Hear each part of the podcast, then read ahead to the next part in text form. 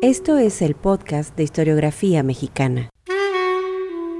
Un espacio para la lectura en voz alta, para los libros de historia de México. Conduce Pedro César Beas.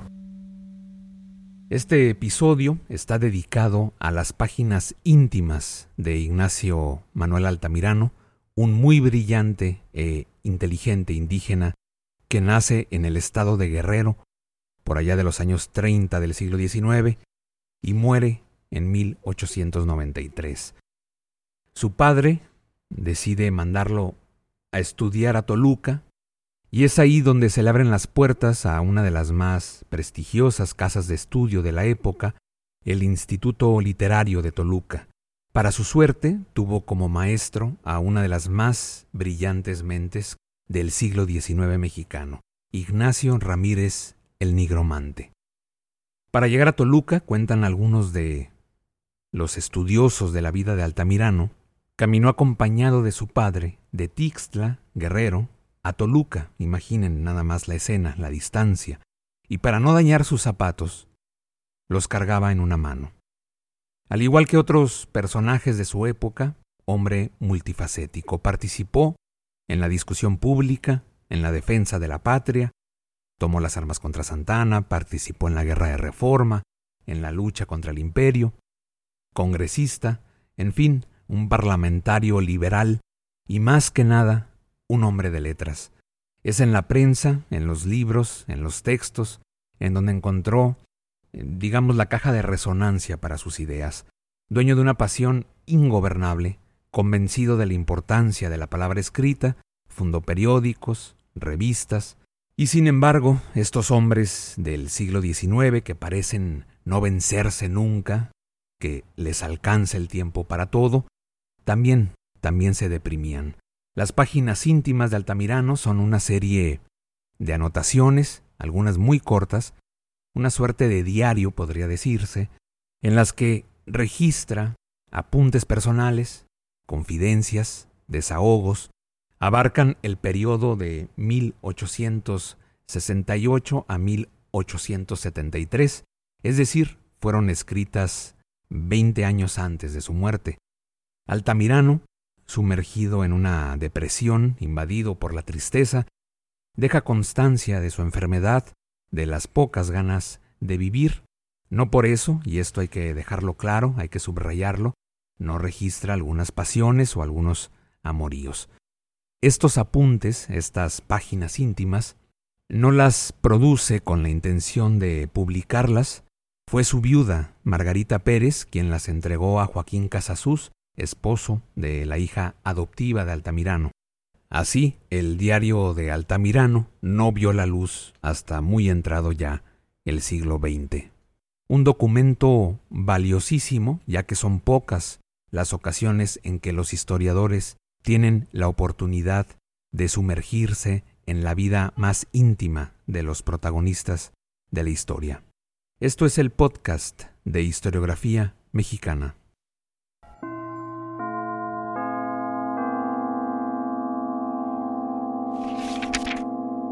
El cielo está nublado, mi alma eternamente triste. Paso la vida pensando en nada ni un pensamiento fecundo brota de mi alma, ni un sentimiento grande y poderoso agita mi corazón. Voy dejando de ser joven, tengo 34 años, 6 meses y 19 días. Estoy gastado.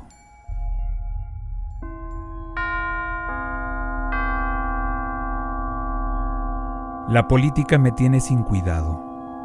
La literatura me entretenía hace algunos meses, ya me va fastidiando.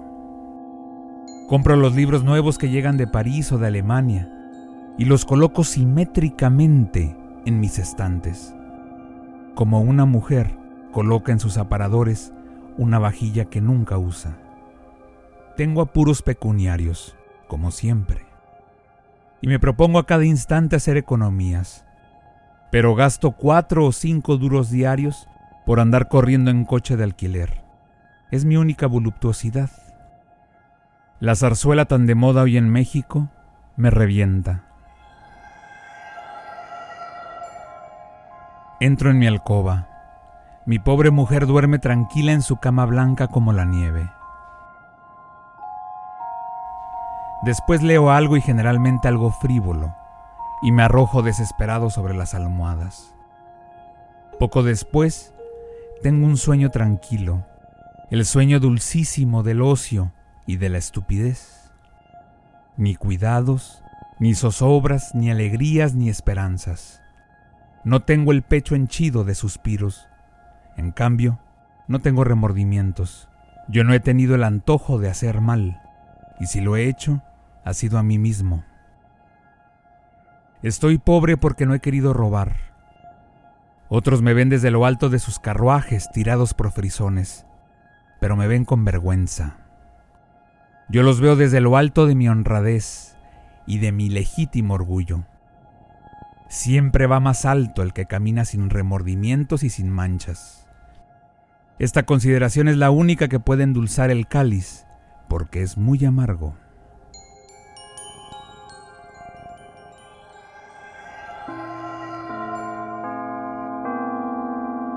Agosto 20. Escribí hasta las 4 de la mañana mi revista Mordaz. ¡Qué horror! ¡Cuánta desvelada! Septiembre 28. Tristeza, fastidio, malestar. Noviembre 13. Hoy cumplo 36 años. Horror. Sí. A las 11 de la mañana, si no me equivoco, cumplí esa bonita edad, a la que es agradable haber llegado sin tener tras qué caerse. Tengo un sueño brutal. He aquí todo el honor que hago a mi verdadero cumpleaños.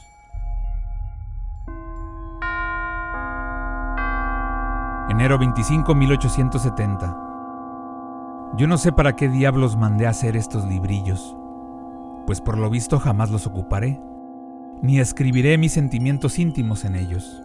La pereza me mata, la enfermedad me mina y el marasmo es mi estado habitual.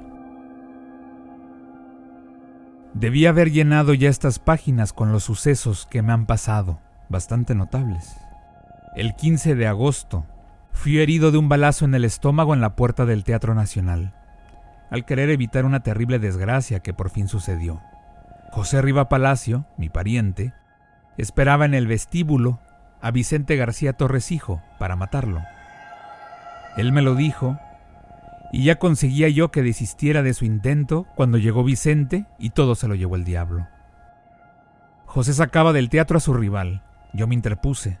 Comenzaron a dispararse tiros, siendo Vicente el primero que disparó sobre su adversario un tiro que le cegó.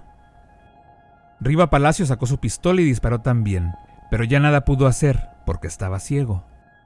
Vicente disparó el segundo, que fue el que me hirió. El tercero o el cuarto mató a José, que fue a caer entre la columnata sin hacer otra cosa que exhalar un grito. Durante 15 días estuve visitado por todo el mundo y recibí pruebas de estimación y de cariño.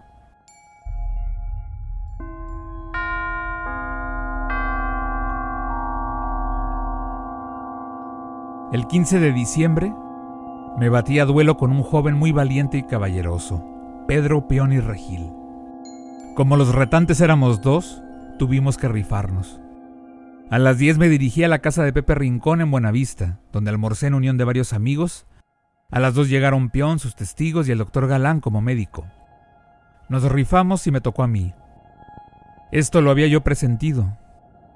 Yo, que no había recibido entonces más que dos elecciones de espada, propuse amistosamente la pistola pero no se aceptó. Y entonces me conformé con la espada, pues para el cambio no hacía yo más que una indicación muy particular y amistosa. Nos subimos a un salón de arriba y nos batimos en cuatro asaltos, en los que Peón me dirigió cosa de sesenta estocadas. Yo me limité a defenderme. Los testigos armados eran Rafael David y Joaquín Larralde, por convenio de los otros, y ellos mandaron el duelo. No hubo resultado, y al parecer de los testigos se dio por terminado el lance satisfactoriamente. Peón se conformó y yo con tanto más gusto cuanto que no tenía rencor contra un muchacho tan bueno y tan digno. Nos abrazamos los tres, Peón, Rincón y yo.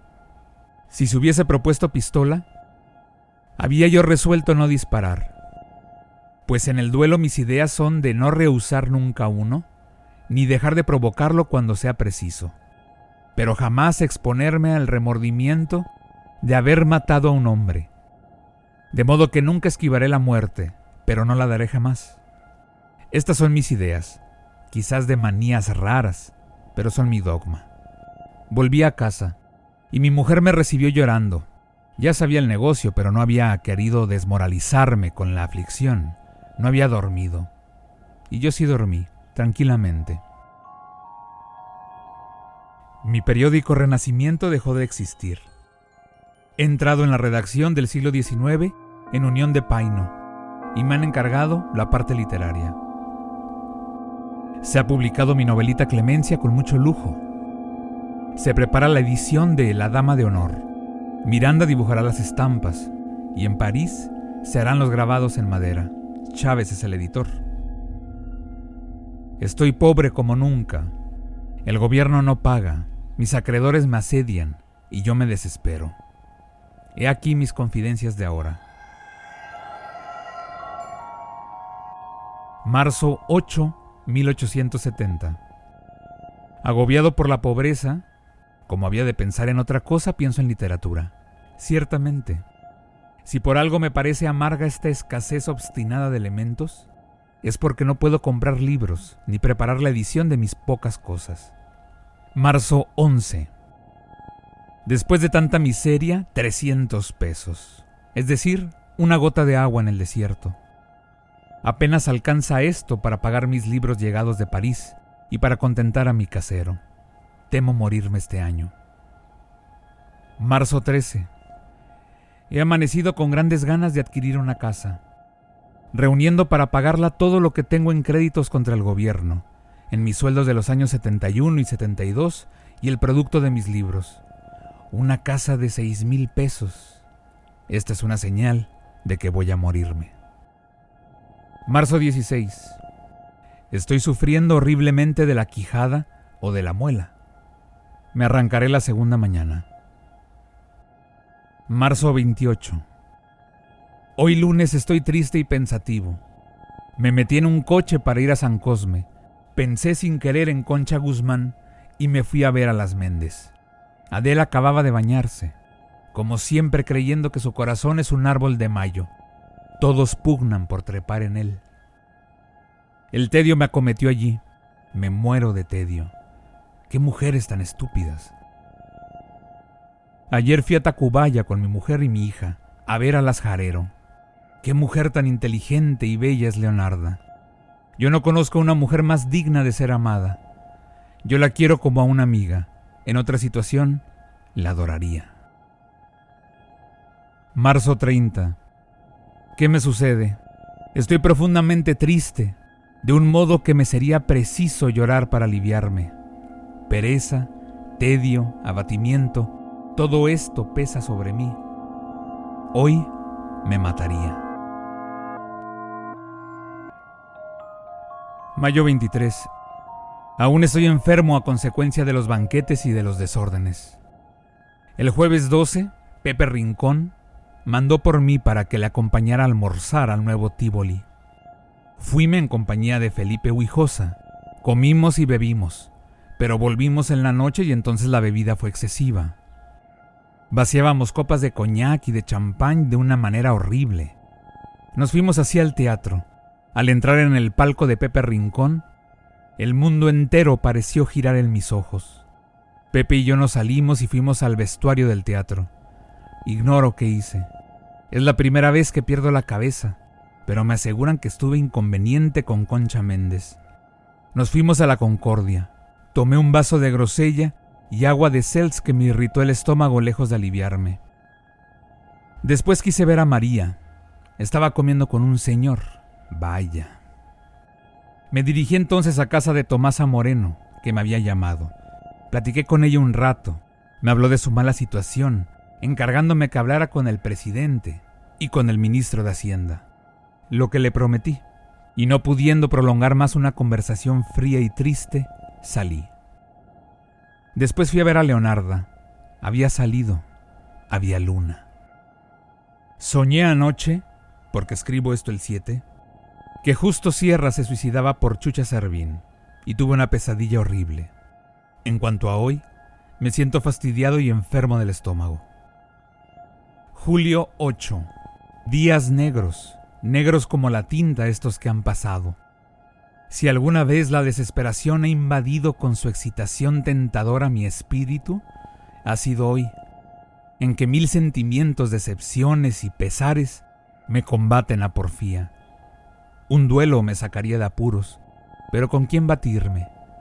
Anoche fui a despedirme de Vicente Rivapalacio, que marcha a Europa, dichoso él mil veces. ¿Quién pudiera hacer lo mismo y abandonar esta atmósfera que ahoga y que envenena? El día en que lejos, en Francia, en Italia o en Alemania, pueda yo comprar una casita y vivir independiente, y modestamente, ese será el más feliz de mi vida. Entretanto, me consumo devorado por el tedio, por el desencanto de una vida sin horizontes, de una juventud que se marchita, de una lucha en que se quebrantan las fuerzas. Amo la libertad y no la encuentro, no siendo los hombres que me rodean más que déspotas o esclavos. Amo la ciencia y la veo desconocida y calumniada por pedantes o despreciada por imbéciles.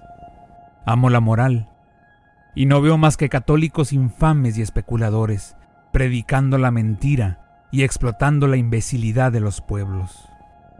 Amo la literatura, y veo que la miseria la hace imposible.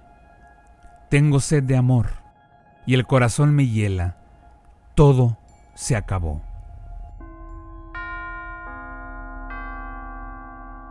Toda la tarde he estado frente a mi mesa con el papel en blanco delante y la pluma en la mano, pero no he podido escribir.